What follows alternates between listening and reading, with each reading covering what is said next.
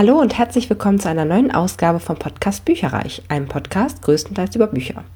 Mein Name ist Silana und ich erzähle euch heute, was ich im Januar 2018 gelesen habe. Wundert euch nicht, ich höre mich wahrscheinlich äh, verschnupft an, denn ich bin erkältet und äh, ja, hoffe, dass ich die ähm, 20 Minütchen, die ich euch jetzt begleiten werde, auch gut hinbekomme, ohne hier äh, zu niesen, schnupfen und dass mir die Stimme wegbricht. Genau, fangen wir an. Also ich habe im Januar zwei Bücher aus dem Dezember quasi äh, beendet bzw. abgebrochen und ein Gesamthörbuch gehört. Und äh, die beiden Bücher, mit denen ich jetzt anfangen werde, haben sich leider für mich nicht ganz so gelohnt. Dafür macht aber das dritte Buch im Bunde, was ganz zum Ende der Episode kommt, äh, das wieder wett. Also auf jeden Fall dranbleiben. Fangen wir an mit Die 13. Fee Entschlafen von Julia Adrian. Das Buch wurde mir von der Autorin netterweise zur Verfügung gestellt, hat 184 Seiten. Ähm, ich habe es als E-Book bekommen und habe das Ganze im Dezember schon begonnen und ähm, irgendwie hat sich das für mich sehr, sehr lange gezogen, obwohl ich recht fleißig gelesen habe und eigentlich die Seitenzahl ja auch jetzt nicht die wahnsinnig lange ist. Ähm, es ist auf jeden Fall der dritte und finale Band rund um so eine ja, ohne jetzt zu viel zu warten, so eine böse Fee, die eigentlich so eine Läuterung durchmacht und die, die hat im Grunde, also so ein bisschen Märchen äh, basiert auch, weil man findet immer wieder so aus diesen klassischen Märchen Elemente da drin. Zum Beispiel äh, schlief sie in einem Turm, diese böse Fee jetzt, bis sie halt äh, von einem Kuss geweckt wurde.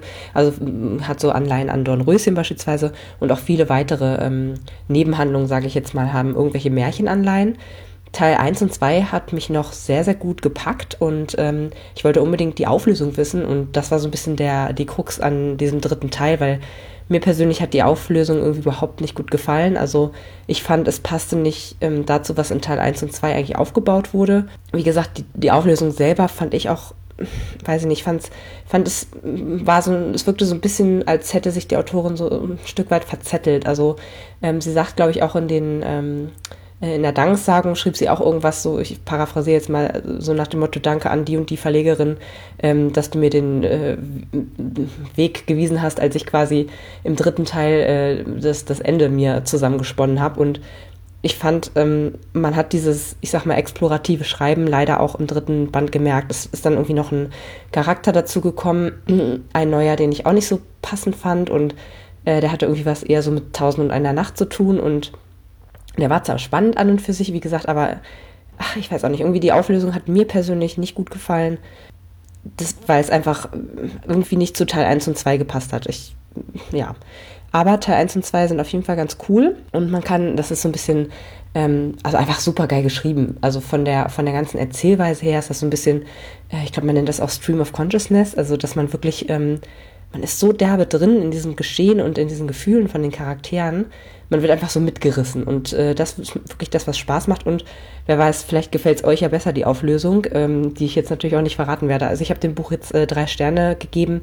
Aus meiner Sicht ein bisschen den roten Faden verloren. Aber äh, wie gesagt, wenn euch das, äh, die Auflösung gefällt, dann ist die gesamte äh, Reihe natürlich sehr, sehr lohnenswert. Ähm, genau, insofern äh, lest einfach mal rein und guckt mal, ob es was für euch ist. Das zweite Buch diesen Monat ist auch ein äh, Rezensionsexemplar ähm, vom Random House Audio Verlag, ist also ein Hörbuch und heißt Die Flamme erlischt von George R. R. Martin. Ich habe dieses Buch leider abgebrochen. Ähm, es lag daran, dass ich, ich habe auch im Dezember damit angefangen äh, und eigentlich mit 14 Stunden ist es ein, ich sag mal, normal langes bis leicht langes Hörbuch. Mm, ich habe dreieinhalb Stunden davon tatsächlich auch gehört und habe dann, wie gesagt, abgebrochen. Ähm, das mache ich sehr, sehr selten. Ähm, ich glaube, das Buch war einfach doch nichts für mich. Ich hatte so ein bisschen als Hintergrund gedacht, ach, ich mag ja George R. R. Martin eigentlich voll gerne und ähm, das Lied von Eis und Feuer habe ich wirklich alle Hörbücher gehört.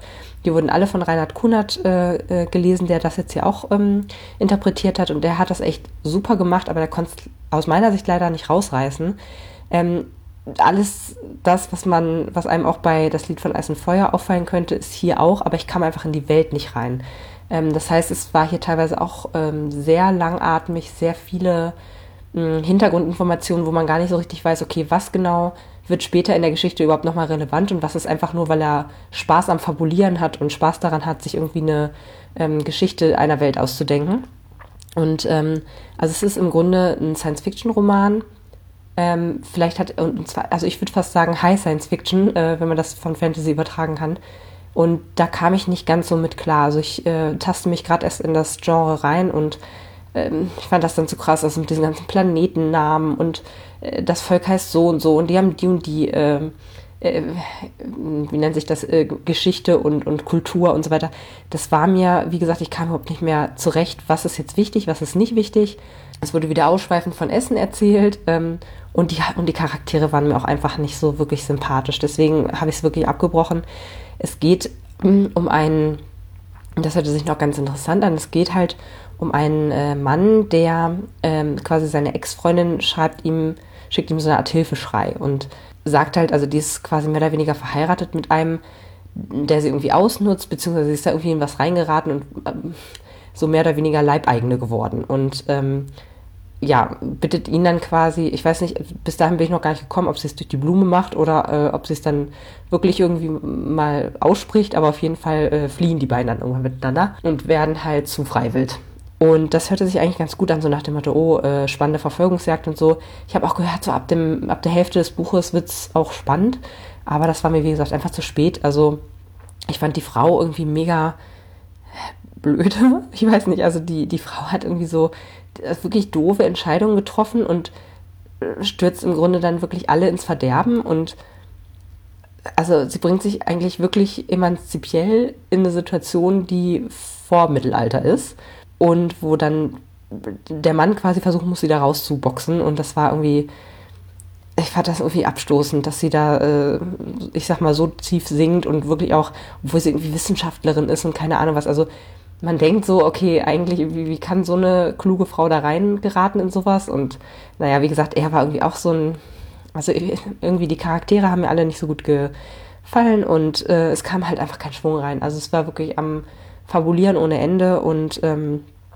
ja, ich denke mal, für Hardcore-Fans von George R. R. Martin, die können das auf jeden Fall lesen und auch für Leute, die wirklich mit Science Fiction schon ähm, gute Berührungspunkte hatten und sich da gut ähm, zurechtfinden für die könnte es auf jeden Fall was sein. Ähm, ich persönlich, wie gesagt, bin dann ausgestiegen, würde dem Ganzen zwei Sterne geben und ich habe hier auch noch mal einen kleinen Ausschnitt für euch, damit ihr euch ähm, selber auch noch mal ein Bild machen könnt.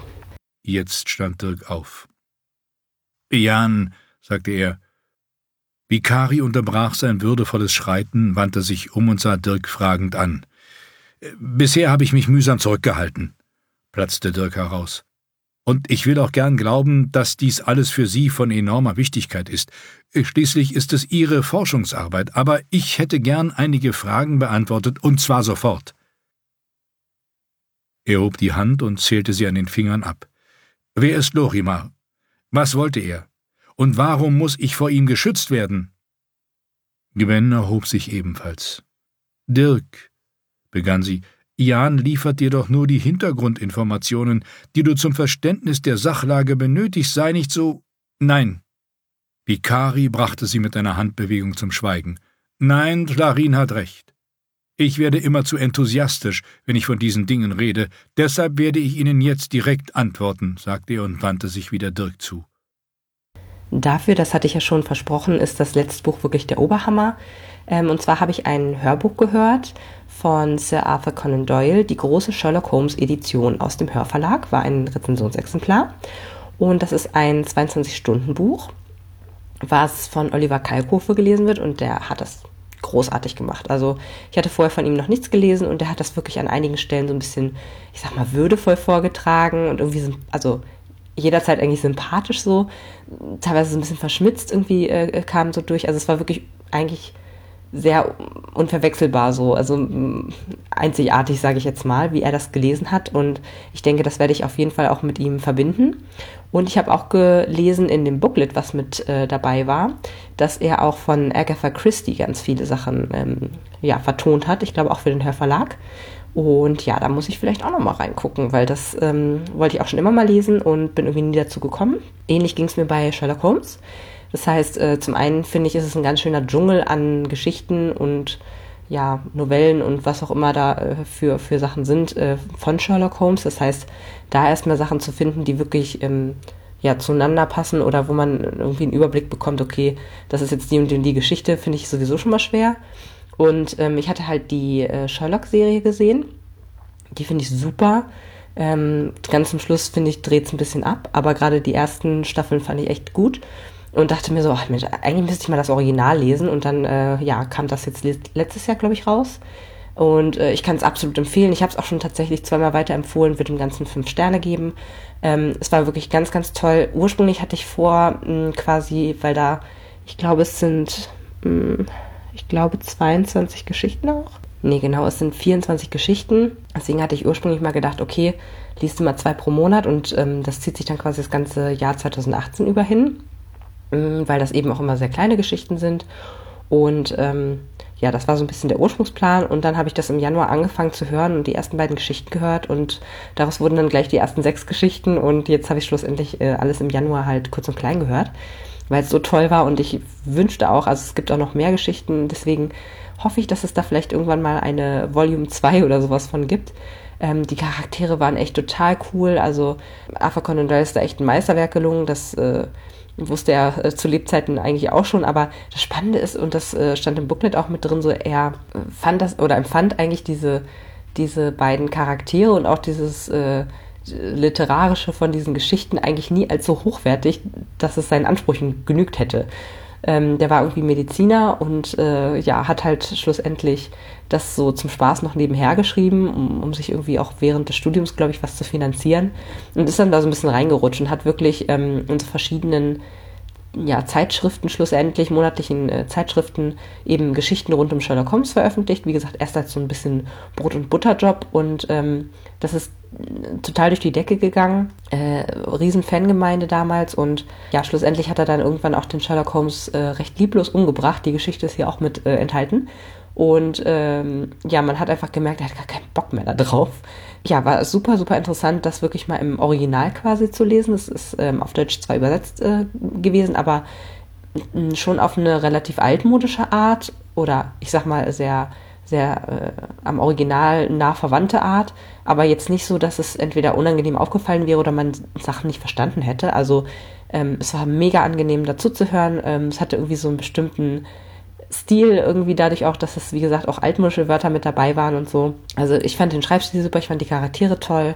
Der Arthur Conan Doyle hat teilweise auch sehr selbstironisch irgendwie geschrieben, wie ich äh, fand. Also es gab eine ähm, Stelle, wo er irgendwie äh, so nach dem Motto, ja, äh, der und der Schreibstil ist besser als der und der, weil er halt durch den Charakter von Watson, der ja auch die äh, Abenteuer quasi dokumentiert hat und als Autor schlussendlich dieser, dieser Dinge dazwischen steht noch, konnte er einfach diese Selbstironie mit einbauen und das äh, fand ich auch ziemlich cool. Man konnte toll miträtseln. Ich habe es meistens nicht geschnallt, wie das jetzt, wer der Täter ist und warum.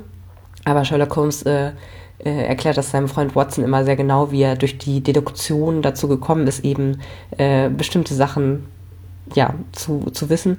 War echt faszinierend, schön kurz. Ähm, ich, beim Nachfolger bin ich gerne dabei eigentlich.